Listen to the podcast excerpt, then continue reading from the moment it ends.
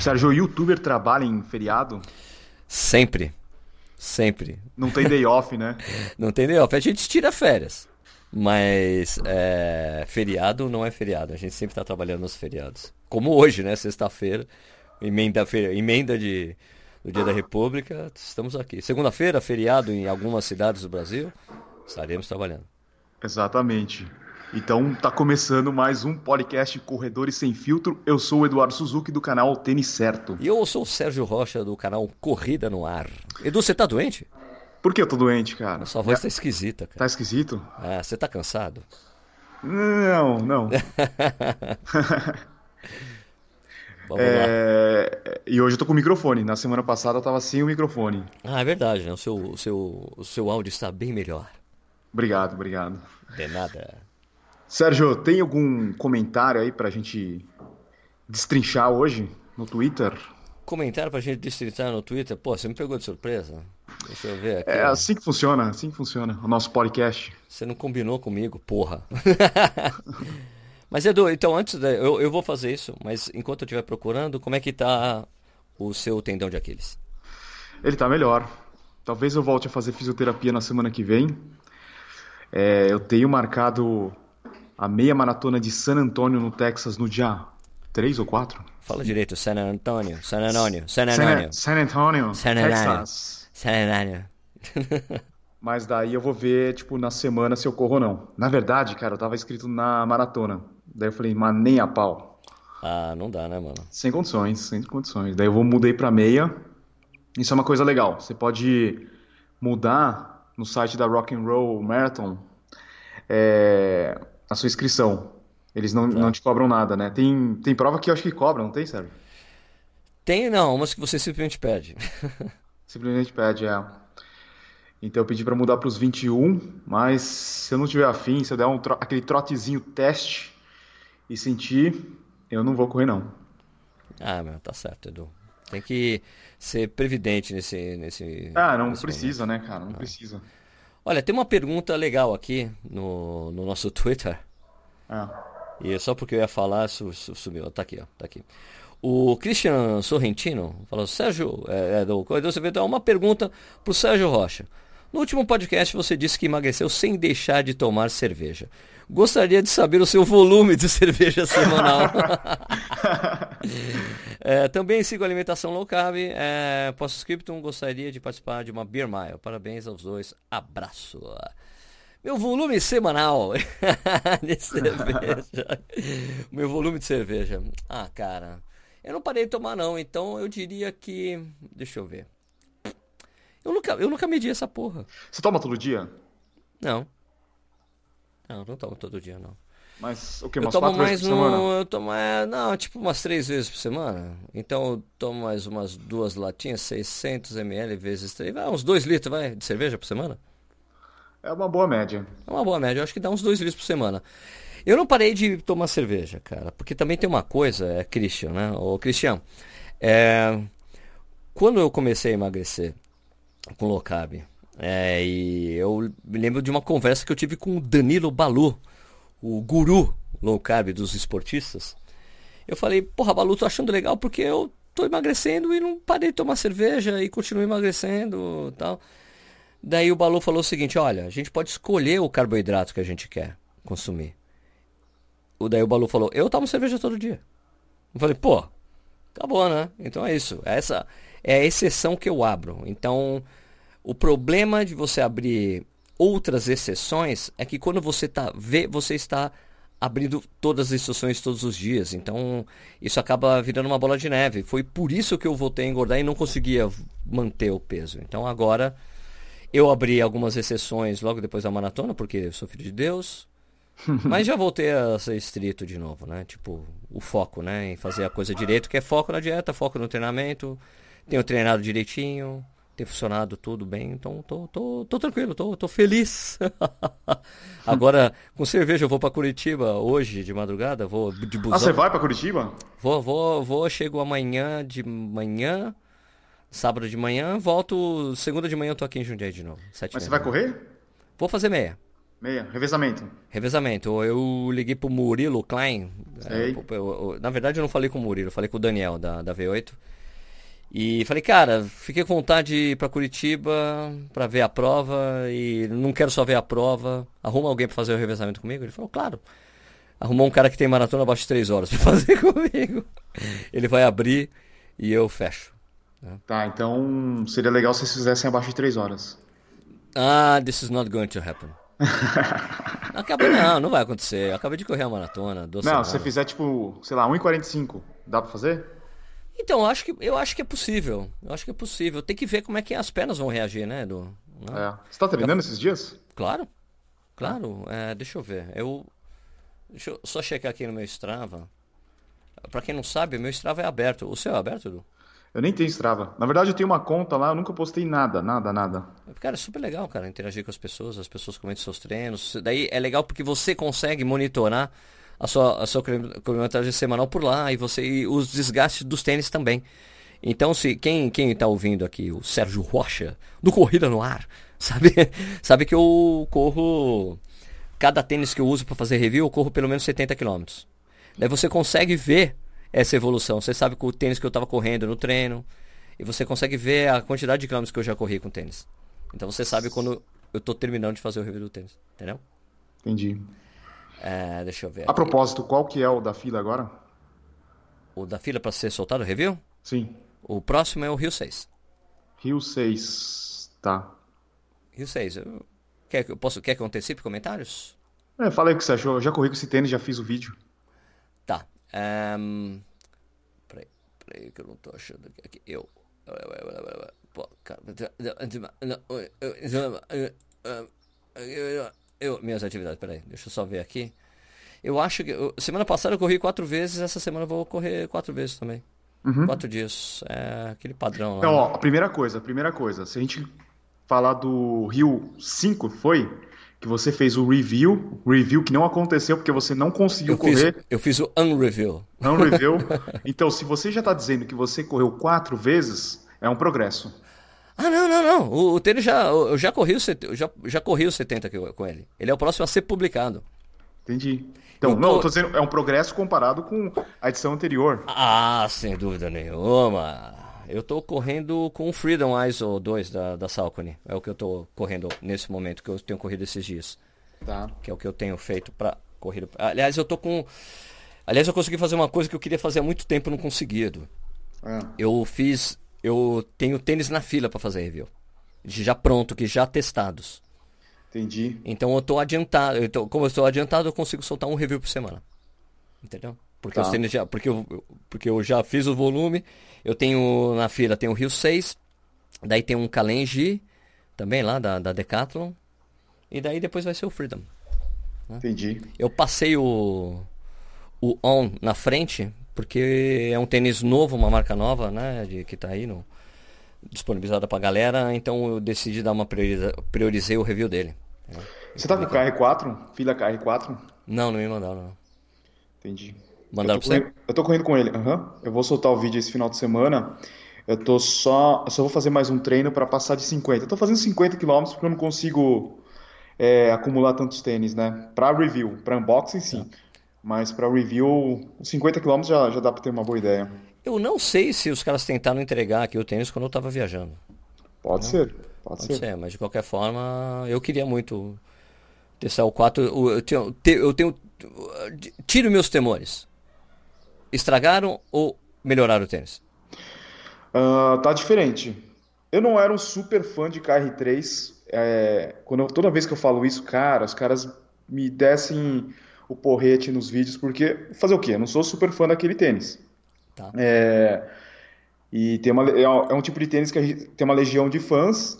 Toda vez que você fala alguma coisa negativa, o pessoal reclama, né? É tipo o Pegasus, Adios, esses tênis aí você não pode falar mal porque tem aqueles caras super fã, né? Ah, e, e o KR4, eu acho que pode decepcionar algumas pessoas porque ele tá diferente do KR3. Ah, Ele, ele tá mais macio, mas essa ideia que os caras tiveram de democratizar ainda mais o tênis, né? Porque ele já é democrático na questão de preço, porque teve gente que já pagou, sei lá, 190 pau num, num KR3, né? sim. E o KR4 ele chega a 349, mas como ele é um tênis nacional, os caras devem ter uma margem maior, eles conseguem trabalhar bem a questão do preço. Então você vai encontrar aí, tipo, na Velocitar, para quem participou do treinão, já, já pode pagar 289 reais no, lançamento. Tá. Então ele tem um preço bom, ele continua com um preço bom, só que agora ele está com uma entressola mais macia, está com um composto Energizer novo, o cabedal é, é, é mais macio, mas ele continua baixo? Ele continua com o mesmo drop, só que o perfil está um pouquinho mais alto. Ah, estragaram o tênis. estragaram. Tenho, ele é mais, então ele não é mais um tênis de competição. Ele, ele, é... tá, mais, ele tá mais pro Boston do que o Adios? Exato. Ele tá, você definiu muito bem. Tá mais para Boston do que para Adios. Tá. Tá? Então, é, para quem correu e achava o tênis muito firme, vai, vai achar um pouquinho mais macio agora. E para quem gostava da essa sensação de firme, vai achar ele muito macio agora, tá? Eu achei ele, ele achei, eu achei ele um pouco mais estreito do que o outro. Tá. E até porque agora ele tá com um mesh bem diferente, mesh mais, fecha, mais fechado, fino, mas mais fechado. Até eu estava conversando com o Ruivo. Para mim, o Ruivo é o maior corredor de KR3 da história. Ele, segundo ele, ele já correu mais de 10 mil quilômetros, o Roger Ruivo, né? Sim. Ele, ele também achou que o tênis está um pouquinho mais estreito, só que esse mesh ele acha que parece um tênis de pista, né? uma sapatilha de pista, porque ele é bem fininho. Tá. Só que ele continua respirável, um tênis legal. Eu gostei, eu gostei. Tá, não gostei de saber que ele está mais alto. Até vou perguntar para a fila quantos milímetros ele tá a mais. Porque se for tipo 1 milímetro, 2 milímetros é nada, né? Ah, você me deixou chateado. Ó, Edu, eu tava vendo aqui meus, meus treinos. Então, tá. semana passada, logo depois da maratona, eu fiz a maratona, ah, então aqui é menos. Eu corri 45 km a semana passada né? Sei. 45 km. Essa semana eu tô com 28 km. 28 km, é, mais, mais a maratona. 70. Mais a meia que eu vou fazer no domingo. E provavelmente eu faço um cincão amanhã. Pra soltar. Tá. Vai ser isso, né? Vai ficar aí, tipo, tá baixo volume, né? Mas é isso, correndo quatro vezes. Corri quatro vezes semana passada, mas com pouco volume, né? Fiz 6 km, depois 12, 11, 15. E essa semana eu fiz 10, 8 e 10 hoje. Então, mais um 5 amanhã e meia. Né? na verdade, não era para correr na né, semana passada, né? Uhum. o pessoal da MPR dá Eles descanso. tiram tudo. É, não descanso, tem nada. Dá descanso, mas eu tava desesperado. Entendeu? Eu fico. Eu, eu não sei se eu falei isso já aqui. Mas eu fico desesperado para voltar a correr depois da maratona. Eu fico muito pilhado, cara. Entendeu? Isso aconteceu desde a minha primeira maratona. Eu fico muito pilhado para voltar a correr. Entendeu? Então, eu já corri na terça-feira, eu corri, meu, na sexta-feira, na terça-feira depois da prova, eu corri assim 6 km a 5 e 30. Falei, caralho, tava bem, cara. Uhum.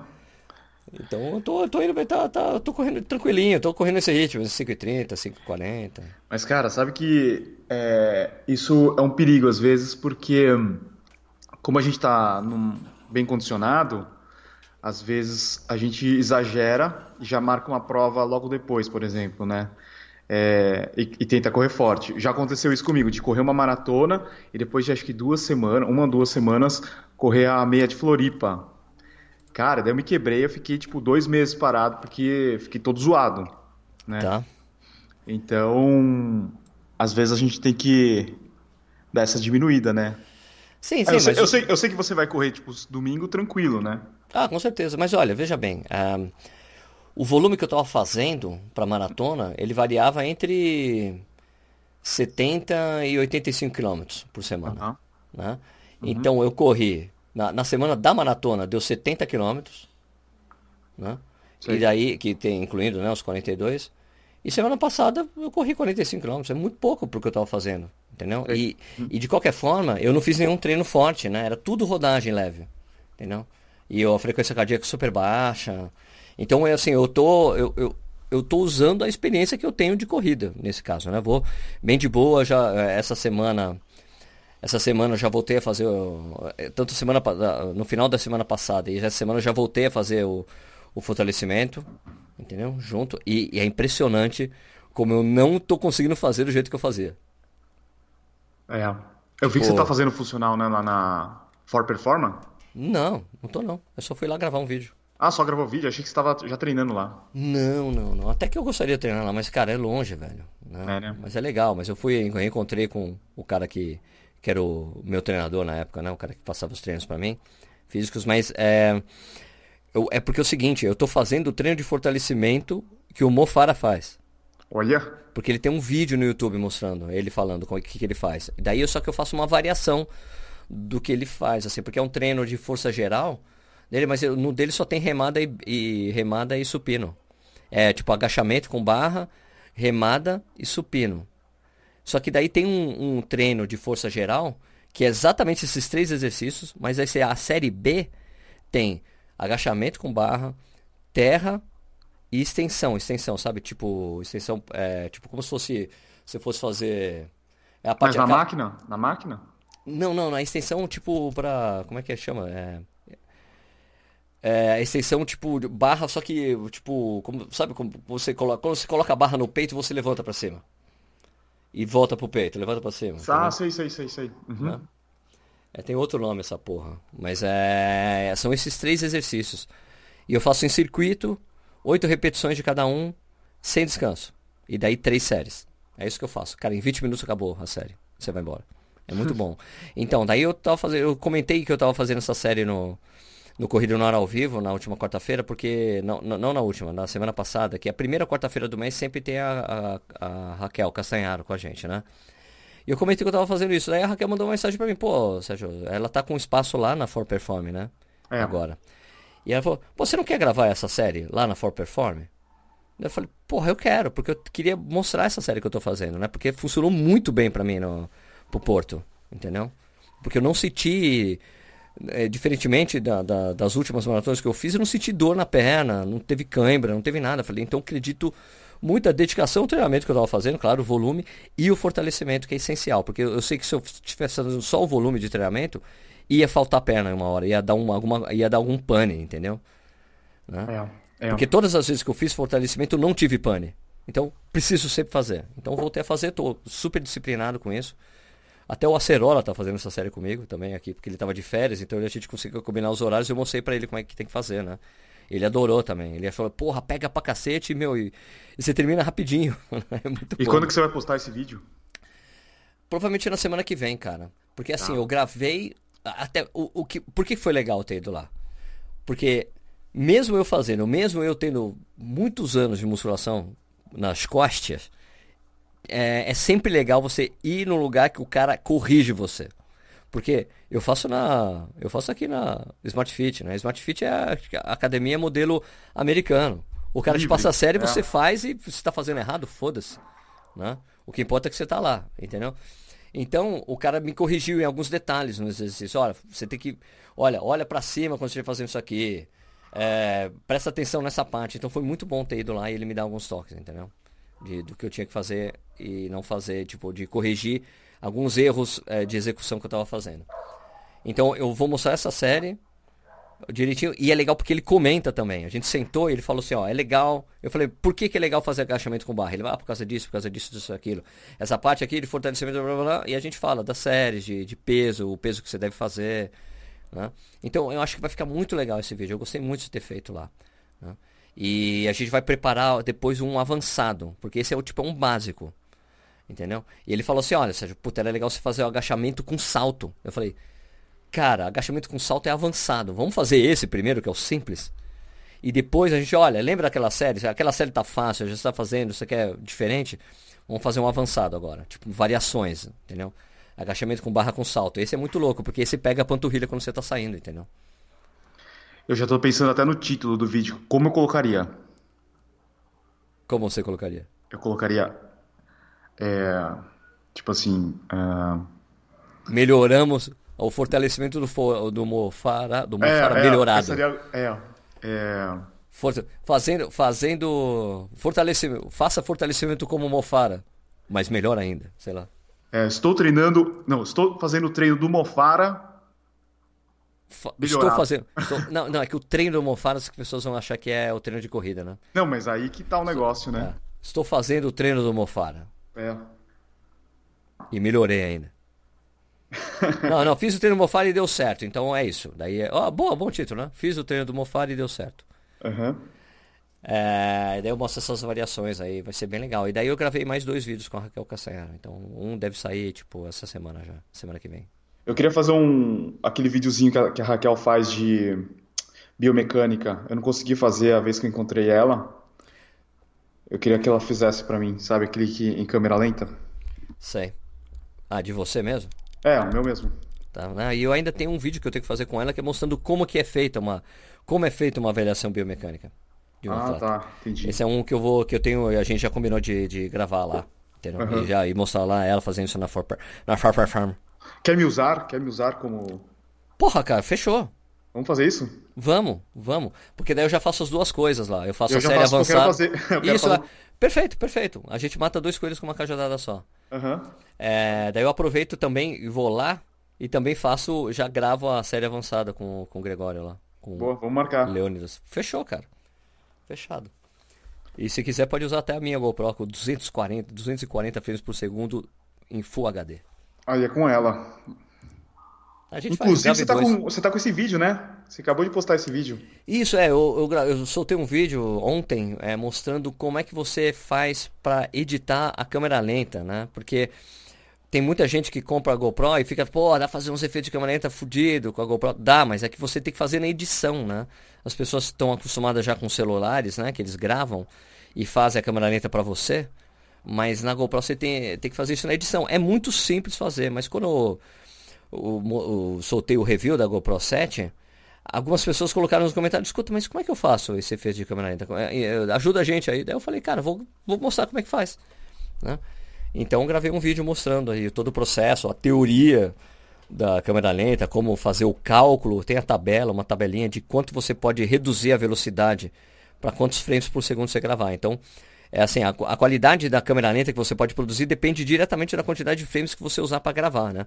A, a- a GoPro você pode gravar em 60 frames por segundo, 120 frames por segundo, que são quadros por segundo, né? E 240 frames por segundo. 240, cara, é ultra lento, aquela que a água cai devagarzinho, assim. Aquela é legal para você fazer filmagem de cerveja, sabe? Você colocando a cerveja no copo. Ah. Dá pra fazer aqueles vídeos do Discovery lá do Mythbusters, né?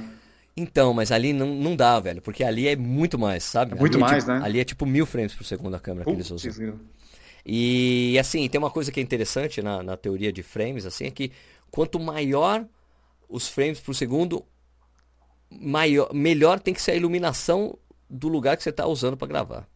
Tem que ter muito boa iluminação. Então quando você vê essa coisa lá dos caras dos Mythbusters, você vê que eles colocam muita luz. É. Porque, porque é, a, como são, é, a, a câmera captura muitos frames, é, se você não tiver uma ilu- uma iluminação adequada, fica, fica, fica ruim, cara. Entendeu? Fica super, eh, fica super granulado tal. Então você tem que colocar muita iluminação. Não, o deles mesmo fica, dependendo do, do ambiente que eles estão filmando, o deles também fica granulado. Pois é, então, porque é muito frame, cara. É muito, É. é muito mais do que o olho consegue capturar, né? Por isso que a gente, por isso que a gente diz que o, teoricamente, o- a- no cinema a gente usa 24, o cinema usa 24 frames por segundo, é o que eu uso nos meus vídeos, né? Que parece o mais natural possível, né? Mais do que isso, começa a ficar fica aquela coisa de novela mexicana, sabe? Sim, mas então, é, tem gente que gosta de filmar a 60, né? Porque pra dar essa impressão de novela mexicana. Eu sei, tem a, a pessoa que usa de propósito, mas você vê que todos os grandes youtubers, todos usam 24 frames por segundo. É. Porque é, fica mais cinemático, né? Tipo que eles falam, né? Você consegue trabalhar melhor, fica mais bonita a ima- a imagem. O movimento eu acho que fica mais legal. né? Fica mais próximo assim do que a gente enxerga no dia a dia. Quando você coloca 60, ou, é, fica, fica bem diferente. É bem diferente, é legal também. Entendeu? Eu vejo os tem uns vídeos que eu gravava antes com a minha Nikon, eu gravava 60, 60 frames por segundo, eu assisto e falo, cara, como é diferente, né? O 60 do, do, do 24. Eu prefiro o 24. Peraí, é Nikon ou Nikon? Ah, eu sou brasileiro, né? Você não é brasileiro? Eu, Como é que japonês fala? Como é que japonês fala, então, ô primo? Nikon? Não sei. Deve ser Nikon. Nikon. Canon. Deve ser Canon e Nikon. Deve ser o acento, deve ser no Nikon. Pode né? ser, pode ser. Da, língua. Oh, vou, vou ouvir agora. Ah, tem, ó. Pra quem tá ouvindo a gente, tem um site chamado Forvo. F-O-R-V-O. Forvo. É um site colaborativo e que você pode colocar qualquer palavra que você não sabe a pronúncia correta você ouve na língua original, que as pessoas vão nesse site e falam na língua original deles. Por exemplo, eu aprendi a falar Haile Gebrselassie vendo, ouvindo um, um etíope falando. Né? Então é legal. Eu, por exemplo, o Eliud Kipchoge. É Kipchoge mesmo. Eu ouvi um etíope falando Eliud Kipchoge. Ah, então daí vamos ver agora essa coisa do... Vamos ver, canon. Vamos ver, porque daí tem várias pronúncias. Deve ter de... Deixa eu ver. Vamos ver aqui. Tem uma Não, pronúncia só. Eu tô aqui na, no site, no Forvo. Em japonês. Peraí. Você coloca japonês o quê? Japonês. Não, não, não. Você coloca a palavra que você quer. Daí você tá. vai fazer um search. Daí ele vai falar, tem tantas pronúncias. Entendeu? Tá. E daqui, ó. Pronúncia de canon em japonês. Vamos ouvir aqui. Eu, vocês não vão conseguir ouvir, mas eu vou reproduzir. Peraí. Canon. Canon. Olha, errei. É canon. Canon. Canon. Canon. É, é com ah. E, é Canon. Canon. Canon. Canon. Ela tava Canon. Canon. E O, o Nikon é Nikon. É Nikon? Ele falou Nikon. Nikon. Uhum. Nikon. É Nikon e Canon. Canon. Nikon. Canon, Nikon. Faz, faz sentido, né? Do Canon, Nikon. Ó, se ficar zoando, os nossos primos vão ficar bravos com você. Ah, vamos ver, vamos ver como é que se fala pastel em japonês. Aliás, eu vou para Curitiba encontrar os primos, né? É, eles estão em peso lá, né? Eu falei aqui já que eu vou correr a meia? Falou. Não, né? Eu falei antes. Falou. Não, calma aí. A gente falou antes da gente. Eu falei quando a gente tava trocando ideia antes de começar, não foi? Ah, não sei agora. Ah, eu falei que eu ia fazer 21. Ah, bom, eu vou fazer 21. Vou fazer 21. Ah, não, acho que a gente falou só antes da gravação, Edu. Eu vou fazer 21 na maratona de Curitiba. Eu liguei pro, pro meus amigos lá da V8, uma assessoria esportiva lá de Curitiba, falei: olha, escuta, eu vou para Curitiba, tô, preciso ir, a prova é importante, última maratona legal, importante do país, eu preciso ir, quero correr. Arruma alguém aí pra fazer meia pra mim. Daí arrumaram um cara que faz maratona pra 3 horas. Mas ele vai abrir e eu fecho. Fechar, fechar é muito legal, meu. É, eu sei que você não, o, o, ano passado foi muito legal fechando a maratona, porque imagina, né, cara, pra, pra gente, Edu, né, pra nós, né, eu, você, o Marcel, o Michael, o Nietzsche, a gente que trabalha com corrida, você chega no final da prova, que tem um monte de gente vendo lá, todo mundo fica gritando seu nome, é muito louco, cara. É muito louco. Vai, Sérgio, vai, Sérgio, vai, corrida no ar, vai, Eu achei muito legal, velho. Eu fiquei, cara, tocado por isso. Falei, cara, que legal. Né? Então quando fala, não, ele quer abrir, você falou, puta, legal, vou fechar, que é mó legal fechar. É, eu acho que é uma diferença, né, pra gente correr em casa, né, isso daí. Porque lá fora acontece, que nem em Nova York, quatro pessoas, eu lembro que quatro pessoas me chamaram. É, só que você não consegue ver quem é, lógico. E aqui seria muito mais gente, né? Ah, aqui é muito mais gente. Ah, pô, lá no Porto várias pessoas me reconheceram no percurso. Os portugueses. Porque, assim, mas assim, ó, dessa vez eu não. Ó, mas tem um detalhe. Dessa vez eu não corri com a camisa do Corrida no Ar. Eu esqueci disso. E não corri. Então, porque no, no, em 2016, as pessoas vinham de longe lá. O careca com a camisa corrida é o Sérgio. Daí vinha, ô Sérgio, tal. Mas algumas pessoas falaram comigo. Eu falei, tipo, aconteceu alguma coisa esquisita. Eu cheguei pro cara, meu, por que o cara tá correndo assim? Coisa esquisita, né? Daí o cara olha pra trás. Sérgio Rocha! Corrida no que legal! Foi muito engraçado isso. Parecia até que eu tinha feito de propósito para ser reconhecido, sabe? Paguei o cara. Olha, eu vou te chamar no meio da prova, daí você fala que você me conhece. Nossa. Bom, mas foi interessante isso. Daí também na, na volta ali, tinham alguns caras ali do Correio Lisboa. Ei, Sérgio Rocha! Pô, tal. Foi muito legal. Ô, Sérgio, você já está planejando 2019? Tô, a gente até falou disso no, no, no, podcast passado, né? Sim, falamos no finalzinho um pouquinho. Tô planejando sim. Eu quero correr a maratona de São Paulo. Ah, assim, ó, primeiro semestre maratona de São Paulo, né? Fazer aquela coisa que eu tinha falado para você, não quero escolher prova, né? Como eu tenho vários amigos que correram pra cacete a maratona de São Paulo, eu falei, cara, eu preciso correr bem essa prova. Ah, então, não, tá, então pra, só pra gente não repetir o assunto, muita gente me pergunta se é legal estrear na maratona de São Paulo, né? Daí até você falou que é legal pra tem a diferença para quem mora em São Paulo, né? Que você tá em casa tal. Pois é, cara, assim, é, eu acho assim, primeiro, você tá. É, é, é uma maratona que já está próxima pra gente, né? Aham. Então é em abril, dia 7, dia 7 de abril, né? Se não me engano. Dia 7 de abril. E ela tá pertinho, cara, e pra quem tá treinando direitinho, cara, são quatro meses, cara, né? Você Aham. dezembro, janeiro, fevereiro. Não, não. Janeiro, fevereiro, março. Não. Dezembro, janeiro, fevereiro, março. Quatro meses direitinho pra você começar o planejamento pra maratona agora em dezembro, cara. Perfeito. Entendeu? Então, e, a- e ela já tá aí. E ela vai largar às 7h15 da manhã, né? Então é, tá diferente dos outros anos que largava às 8 Eu já cheguei a largar às 8h30 da manhã essa, essa prova. né? Então- e, e assim, e, aí- pra e quem. aquela coisa, e aquela coisa que eu, que eu disse que você tava querendo que eu falasse. Desculpa, Edu, te interromper. Você não sabe o que eu vou falar. Não sabe? não, vai, vai, continua aí. É aquela coisa. Eu vou dormir na minha cama, eu não vou ter que Ah, que viajar, delícia. eu vou poder comer ah, o que eu como antes dos meus treinos longos, a comida que eu tô acostumado. Tem esse benefício, né? A cerveja que você tá acostumado. Claro, tudo isso, cara. Tudo isso eu acho que, que contribui pra, pra gente correr bem. O fato de não ter que viajar, né?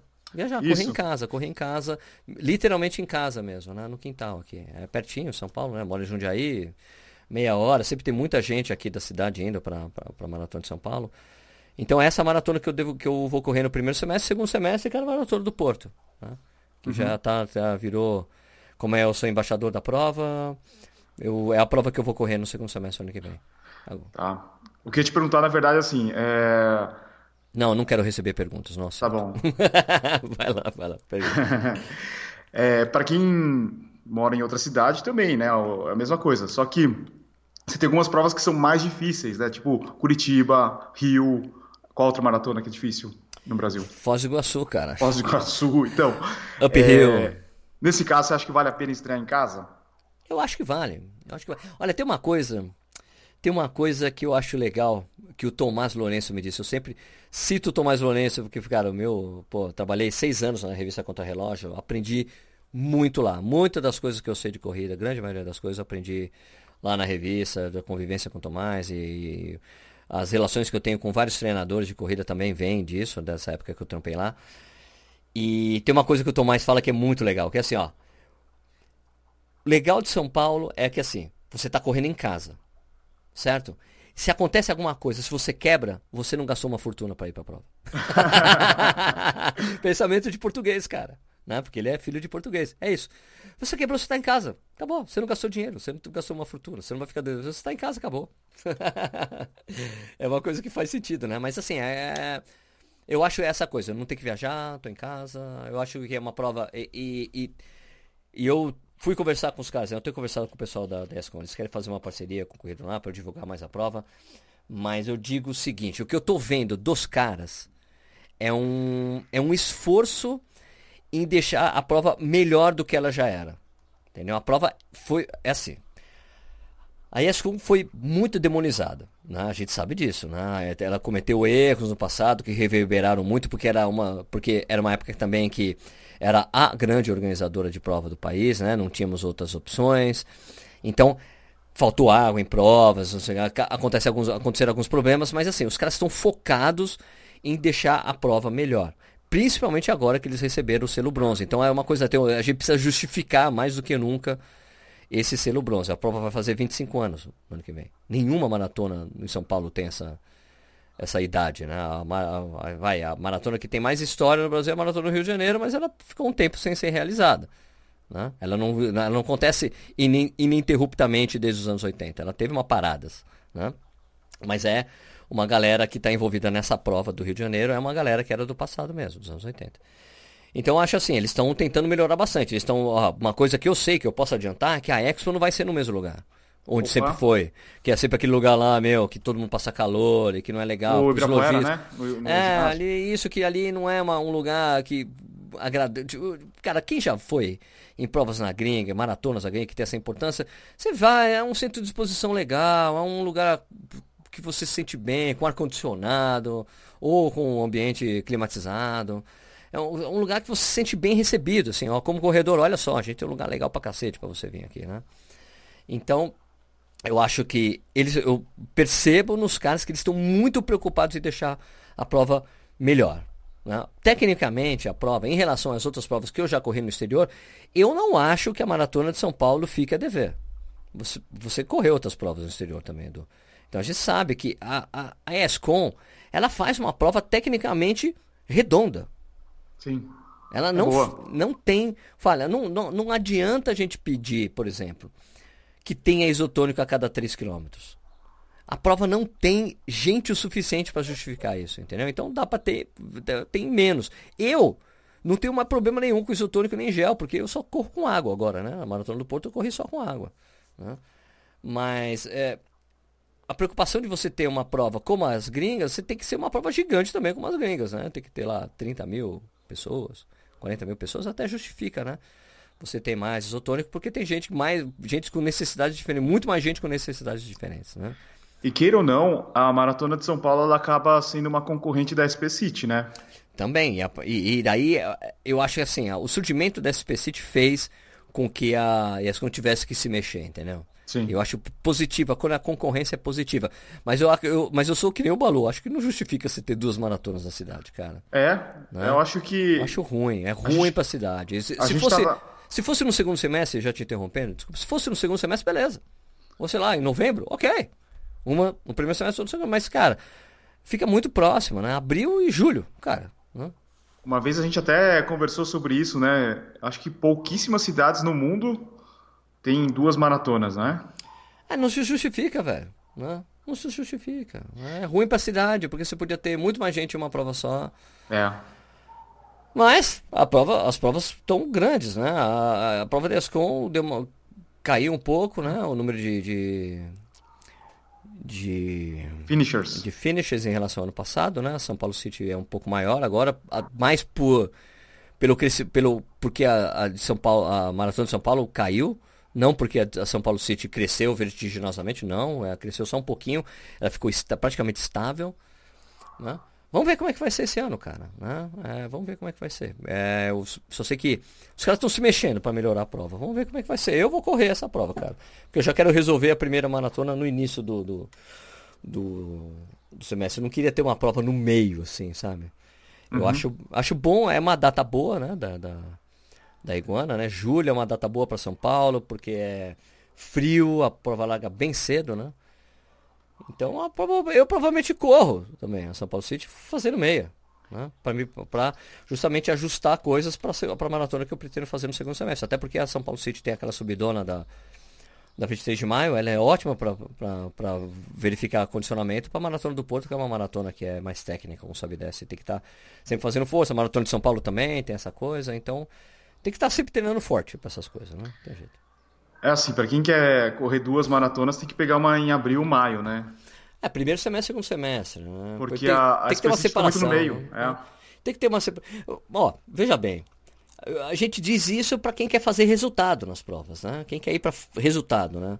Se dedicar muito ao treinamento, fazer o melhor resultado possível, né? Então, pensando assim, é um pensamento que tem que ser mais ou menos como um atleta de elite, né? São duas provas que você vai para a morte, né? É. Você dá o seu melhor. Então, eu acho difícil você não acho difícil, não impossível. Difícil você conseguir fazer os seus três melhores correr três maratonas no mesmo ano fazendo o seu melhor resultado possível. Mesmo, tipo, se superando em cada uma delas, né? É, é. é, é possível fazer as três maratonas correndo um bom resultado? É. Mas você não vai dar, não vai estar tá dando tudo que você tem nas três. Você não consegue, é complicado. Então você tem que ser meio que conservador. Né?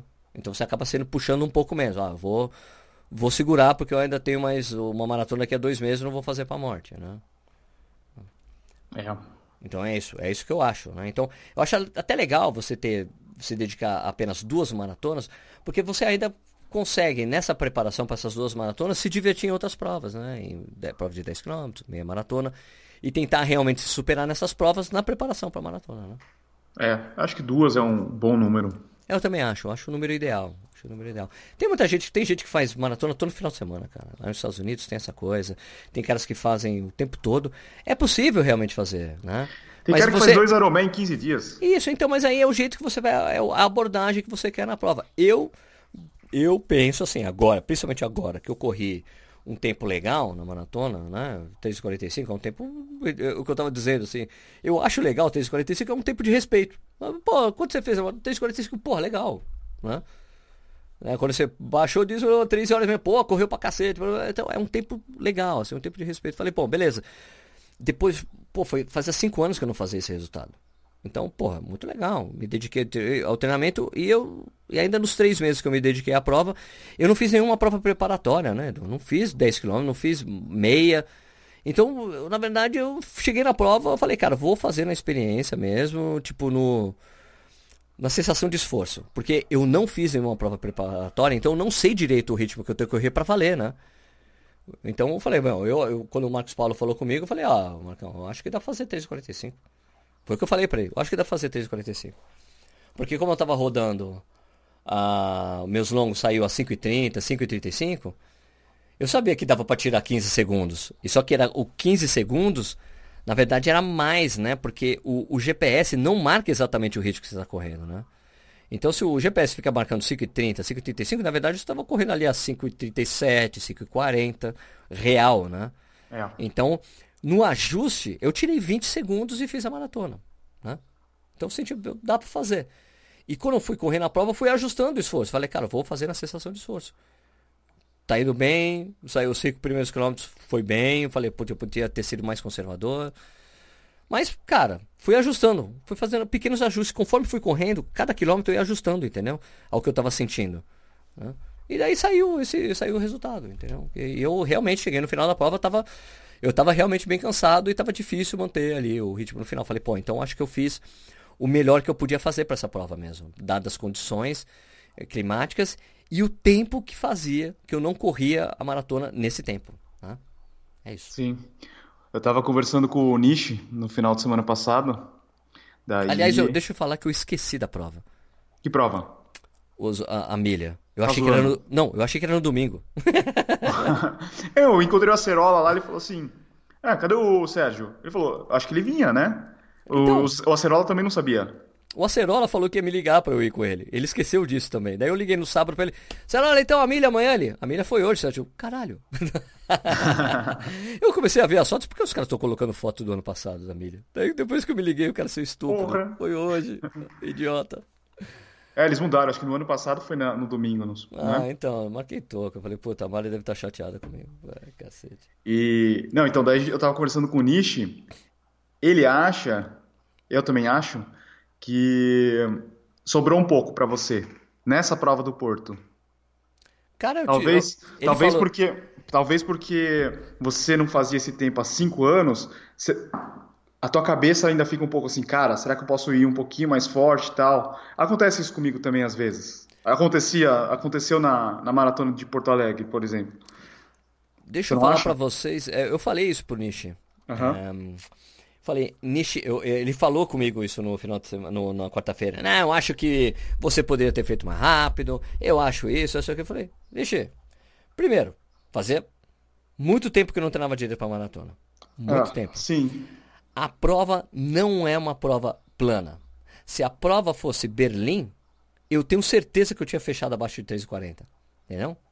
Se fosse uma prova com condições é, climáticas que não tivesse chovendo, que não tivesse paralelepípedo e que fosse mais plana.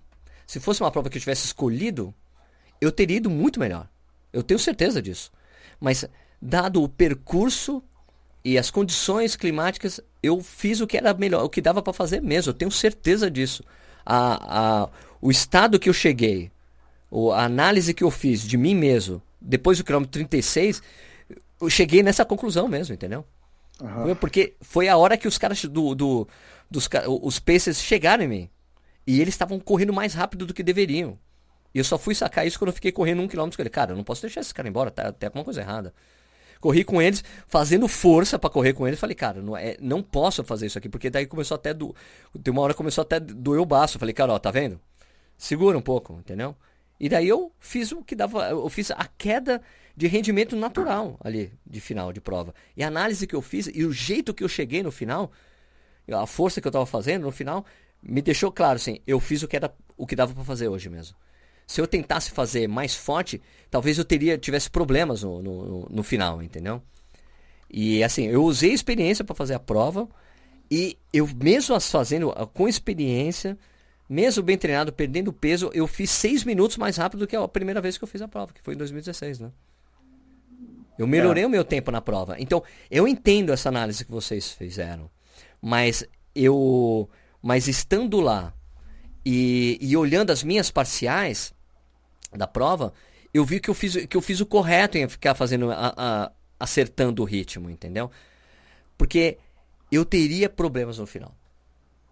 E eu, eu, é, eu sei que. E eu falei pro Nishi que eu me senti. É, no dia seguinte eu estava bem, na terça-feira eu já corri, mas isso eu, isso eu não acho que é porque eu não fiz força adequada na prova. Eu acho que o estado que eu cheguei foi exatamente pelo fato de, de eu ter feito bastante fortalecimento e de estar muito pronto para a prova. Entendeu? Entendi. Eu acho que assim, que, como eu repito, se a prova fosse plana, mais planinha, se a fosse, por, por exemplo, Buenos Aires, é, Berlim, Chicago, eu teria corrido bem mais rápido. Eu teria conseguido sustentar uma velocidade mais tranquila, sendo mais. Eu estaria na mesma sensação de esforço que eu estava lá no Porto e eu estaria correndo mais rápido. Entendeu? Cara, tinha. Edu, teve rajada de vento de 25 km por hora, cara, de lado. Entendeu? Teve momentos que eu ficava desesperado para correr atrás de, de, na frente, com alguém na minha frente, porque o vento estava tava ventando muito. E eu sou um cara que só acostumado a correr com vento, que aqui em Jundiaí é foda. Entendeu? Entendi. Eu, eu, eu, tipo assim, eu assino embaixo do meu resultado, cara. eu assino embaixo do meu resultado e eu te digo que o Marcos Paulo, ele viu meus treinos, ele viu os meus resultados e falou para eu fazer 3,48, cara. E eu fiz 3,44. Entendeu? Foi abaixo do que ele imaginava, é, né? Porque ele pegou a altimetria da prova, ele deu uma analisada, não, não, não, você vai para fazer 5,23 o ritmo. Eu falei, mas nem fodendo, eu vou fazer 5, eu vou fazer para 3,44, que era, tava na minha cabeça, entendeu? O que eu faço é que eu sempre treino um pouco mais forte do que o tempo que eu, te, que eu pretendo fazer, né? Mas eu, eu sabia que isso era o que dava para entregar no dia e o jeito que, meu, é, eu tenho uma cena do, do, do, do Gustavo lá do Correrias, né, lá do canal de Portugal, ele, meu, ele, ele chega, ele tá correndo comigo, tá faltando 8 km, eu não consigo falar com ele, Edu. Entendeu? Eu não consigo falar com ele. Eu tô correndo ali, ele, e aí, Sérgio, como é que você tá? Ele todo animado comigo, eu, tá foda. eu tava, tava, tava, eu tava tentando sobreviver ali, entendeu? Eu não conseguia falar direito com ele, entendeu? Caraca. Eu tava assim, eu realmente fiz o que dava, cara. Eu falei assim, eu vou dar o meu melhor, eu dei o meu melhor na prova. Eu não cheguei sobrando. Se eu chegasse sobrando, eu falei, caralho, tá errado. Mas eu não cheguei sobrando, não. O que acontece é que a, a coisa do low carb, ele, como ele se diminui muitos agentes inflamatórios, você se recupera mais rápido. Realmente, entendeu? Eu tava. Na terça-feira eu tava subindo e descendo escada correndo, cara. O, o, o, Adriano. Ai, ai, ai. E o Adriano fez uma prova conservadora. Ele falou: vou fazer 2h45. Vou brincar de 2h45. Ele falou. E ele tava com dificuldade de levantar, de descer a escada. Ai, puta que eu pariu, vai se fuder.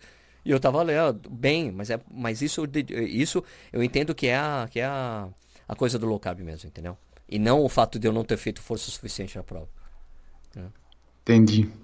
Porque eu cheguei lá, porque o, o, o, primeiro dia tava realmente, pô, terminei ali a prova, pô, tava, tava difícil andar, não conseguia andar rápido, entendeu? Ah, não, tenham paciência comigo, eu tenho que andar devagar, entendeu? Dificuldade para sentar e levantar, no primeiro dia eu tava, mas na, segunda, na terça-feira eu tava zerado, cara. Eu, eu andei, eu, eu, eu andei de manhã, não, no, eu andei no final da tarde, na, na segunda-feira e eu gravei o Corrida na News. E aquilo me ajudou bastante. Eu andei tipo uns 3 km. E daí no dia seguinte fui lá e corri 6, cara. Então eu falei, bom, beleza, já tô de volta no jogo. Posso voltar a treinar. É lógico que agora eu tô sentindo que as pernas estão um pouco pesadas, entendeu? Mas eu tô mantendo o treino bem, de, com baixo impacto, com batimento cardíaco baixo, que é o mais importante nesse momento. É bom dar essa caminhada depois da, da maratona, né? Pois é, cara. Em 2016 eu fiz isso, sabia, cara? Porque minha mulher falou, meu, vamos lá na. Vamos dar um rolê? Eu falei, vamos. Ela falou, você quer ir mesmo? Eu falei, quero. Eu não vou deixar de fazer turismo porque eu corri a maratona. Eu não vou. eu só, eu falei, você só tem que ter paciência comigo. Eu não vou conseguir andar rápido. e, e 2016, cara, eu fiquei muito mais dolorido. Entendeu? Eu acho que assim, a coisa do fortalecimento é essencial, cara. Você vai dizer assim que, porra, o, o Kipchoge, daquele jeito que ele terminou, nossa, ele podia ter feito muito mais rápido. Ele segurou? Não acho que não, ele fez o que era possível mesmo naquele dia. Você vê que ele termina, sai correndo, dá um abraço no treinador, uhul! É, ele, é chegou que... como, ele chegou do mesmo jeito que o Ronaldo da Costa chegou, dando estrela, velho. Não, mas é que assim, ó, o, o cara tá na, na, na adrenalina, né? Sim. E daí o cara faz qualquer coisa ali, mas o cara tá zoado também. Pois é, eu. Edu, eu fiz o meu melhor, mano. Te garanto, cara. Eu fiz o que dava pra fazer. Mesmo. Boa. Eu fiquei feliz por várias coisas, porque eu não tive uma queda, uma queda de ritmo brusca. Né? Eu não tive aquela que, a quebra, entendeu? Eu tava mantendo 5,17, 5,18, depois caiu para 5,25, 5,30. Ótimo. Entendeu? Não é que caiu para 6, sabe? 5,45 e daí você não consegue sustentar. Não, cheguei, pum, encaixei o que dá ali, o 5,30 e fui embora. Eu falei, cara, que legal, tô conseguindo correr bem a 5,30, mesmo estando muito cansado. Entendeu? Então eu falei, porra, legal. Né? Tava lá, 5,25, 5,30. Falei, pô, beleza, consigo fazer, consigo manter assim. Por isso que era muito uma análise de revisitar a maratona, de sentir, ter as sensações, entendeu? Foi muito importante. Eu acho que foi por isso que eu chorei pra caralho depois da prova. Porque, pô, é foi muita coisa, entendeu? Que eu precisava ter passado, repensado, relembrado e ver. E ver que, porra, cara, eu consigo correr maratona direito. E voltar né? a sentir o tesão para correr a prova também, né? Exatamente. Porque, puta, dá um desânimo, né? Toda vez que você termina, pode acontecer essa, essa baixa. Você fala, ah, nem fudendo, vou correr isso aí de novo, né? Cara, isso nunca aconteceu comigo. É, então, mas tem gente que não tem corre gente. mais, né? Tem gente, é, eu, quando eu corri minha primeira maratona, um cara lá do escritório que eu trabalhava falou assim, e aí? A pergunta é, quando que é a próxima? Eu falei, puta, daqui uns seis meses. Ele, jura? É. Por quê? Porque não, eu não quero correr nunca mais maratona na minha vida. O cara falou... Entendeu? Ele falou isso pra mim, ah, não quero nunca mais, cara, pelo amor de Deus. Eu falei, pô, cara, que é isso? Eu quero correr outro o quanto antes eu quero. O PH, o PH ele correu e ele tem vontade de correr de novo? Sim, ele falou que vai correr a São Paulo City o ano que vem. Porque eu lembro que logo depois ele não queria mais, né? Ele falou nunca mais. Aí é aquela coisa, mas eu falei, eu falei para ele logo depois eu falei para ele, pega isso aí, essa página você vai virar muito rápido, você vai ver. É dito e feito. É. Não, tô planejando de novo, vou correr a São Paulo City. Então, é isso. Agora sei lá, agora meia meia devo fazer a a meia, a própria meia lá, a São Paulo, a São Paulo Internacional, a Internacional de São Paulo, né? Uhum. Que é em fevereiro, já já tem uma meia legal para fazer, né, meu? Pra usar ela exatamente como preparação para a Maratona de São Paulo, porque ela é uma prova que tem bastante sobe e desce, né, também, né? É, eu sempre corro mais essa prova. É mesmo? É. ah, eu vou ver, vou ver como é que vai ser. Daí tem, tem a da Corpore também, mas ela é colada na Maratona de São Paulo. Daí não dá para fazer. É tipo na semana seguinte. Ah, não, não dá. Não, não dá. Não. Mas a prova já tá direitinho, né? Porque eles fizeram aquele ano que eles não aferiram, eu tirei. Eu falei assim, ó, quem tem recorde pessoal na prova esquece porque ela não tem aferição, né? Daí os caras aferiram agora. Então melhorou a situação, né? Então dá pra fazer mesmo. Agora os caras estão fazendo campanha mesmo. É uma prova da, da, da O2, né? Da Nordic Marketing. Então eu tenho uma prova de 10 km também no primeiro semestre dá pra fazer, que é uma da, da Atenas. Acho que é Atenas. Ou não, é Run Faster essas provas aí da Iguana, né? Uhum. Essa prova eu devo fazer também. Daí tem a Tribuna, né? Que é em maio, né? No mês seguinte, a Maratona de, de São Paulo. Tribuna. Daí tem a Maratona de Porto Alegre, fazer meia. Vamos lá, Edu? Vamos, vamos. Acabei de receber uma mensagem aqui do Paulo. Paulo Silva? Legal. É que ele tá querendo comprar um tênis e ele falou que o cupom que eu coloquei não tá ah, funcionando. O Paulinho, o Paulinho Stone. É. Tá. Então, é, eu vou fazer meia. Fazer meia lá. Ah, vamos fazer meia lá. Fazer a meia. Ir pra morte na meia. É. Chegar vomitando. eu, eu tenho um amigo que diz isso, né? Tem um amigo que diz isso. Aí ele fala, pô, é, se você não chega com vontade de vomitar na prova, você não deu tudo que você tinha. eu só sei que eu falei muito palavrão, cara, depois da prova, cara. E o Nish ficou cobrando eu, de eu me filmar, de eu ter me filmado chorando. Eu falei, por que, que eu faria isso? Né? Você faria isso, Edu? Eu não, nem levei você, o celular. Você colocaria assim um tripézinho, colocaria e ficasse filmar você não, chorando? Nem, não, nem fodendo. É um momento muito meu, cara. Que eu precisava muito. Era meu. Né? Eu só sei que a minha gravação tá lá, eu, "Ah, eu, eu precisava muito ter feito essa maratona, eu desliguei, vai lá, vai se fuder, deixa eu chorar, vai. Eu não corri nem com o celular, nem com câmera, com nada. Porque eu queria correr forte, cara. Não, não Ah, eu posso ter corri com a câmera, mas eu tô achando que eu não quero mais correr com a câmera. Falei, ó, quando eu terminar a gente conversa. É, exato. Eu O meu, vídeo, o meu vídeo é assim, é na tem, tem quem. largada e no final. É, tem quem corre, tem quem corre que. Tem quem corre que filma a prova? Tem, tem, tem. Eu não quero mais fazer isso, eu não quero correr as provas. A não ser prova que me chame que eu vou fazer brincando. Aí beleza, dá pra filmar. Mas É, mesmo assim. prova alto não. Então, não, mas mesmo assim, eu tô achando que cara, eu não quero mais filmar correndo. Antes e depois, como é que foi? Foi assim. É. Caralho, de corrida? É, mas eu não vou ficar me filmando correndo. né? E Só- quando, eu, quando eu gravei o pós-prova, já tinha passado tipo umas duas horas, já tava. Não tinha mais emoção nenhuma. Emoção gente- zero. É, a gente não queria é, colocar nada de emoção, mas contar como é que foi a prova, que a gente fez e tal, pronto. Sabe? Pronto, exato. Beleza. Né? O que eu fiz eu achei legal. Talvez eu tenha que fazer isso. né? Tipo, eu fiz até, até o 20 eu fiz isso. Tipo assim, quilômetro 20, tô bem. Entendeu? Uhum. Tipo Assim, só pum, pá, mas só o negócio de pegar e falar.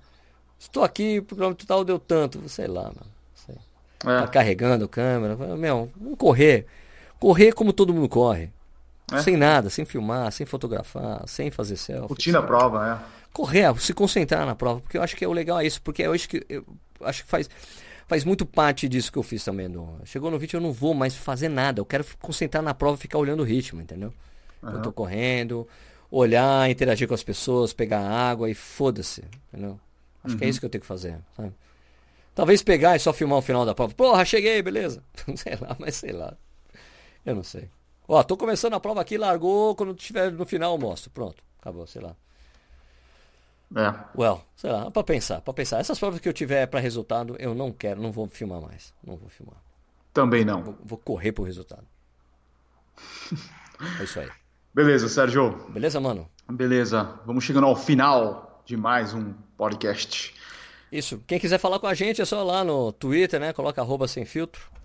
Não, arroba sem filtro não. Corre, sem sem, filtro. filtro. Corre sem filtro. Peraí, tinha mais alguma coisa aqui? Ah, não. Tem só sugestões de tema aqui. A gente pode pensar aqui, ó. Sugestão de tema. A história de como e por que foram escolhidas as atuais majors e algumas informações interessantes comparativas entre elas. Ah, isso é assunto pra vídeo, não pra podcast. É. O podcast que a gente faz, gente, é pra ser diferente do que a gente faz em vídeos. Né, Edu? Exato. É o nosso bate-papo. Por isso que a gente acaba fugindo um pouco do tema principal, quando tem o tema principal, né? É. E é uma conversa que a gente tem no boteco. Exato, é um bate-papo, porque é, Bate-papo. é, lembrando vocês, esse podcast surgiu porque vira e mexe a gente, um- o, o Edu liga pra mim ou eu ligo pro Edu e a gente fica conversando, conversando, batendo, batendo um papo sobre várias coisas. Eu Agora a falo, nossa "Não, conversa é aberta. é, a nossa conversa é aberta pra vocês. O podcast é isso, é o nosso papo que a gente batia no telefone, só que aqui batendo papo pra vocês escutarem. Tá bom? Isso. É isso.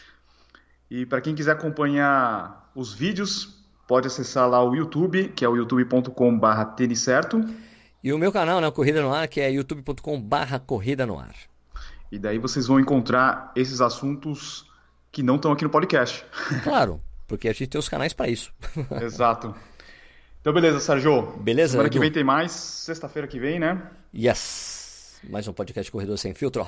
Uma ótima semana aí para todo mundo. Valeu, abraço. Falou, pessoal. Até semana que vem.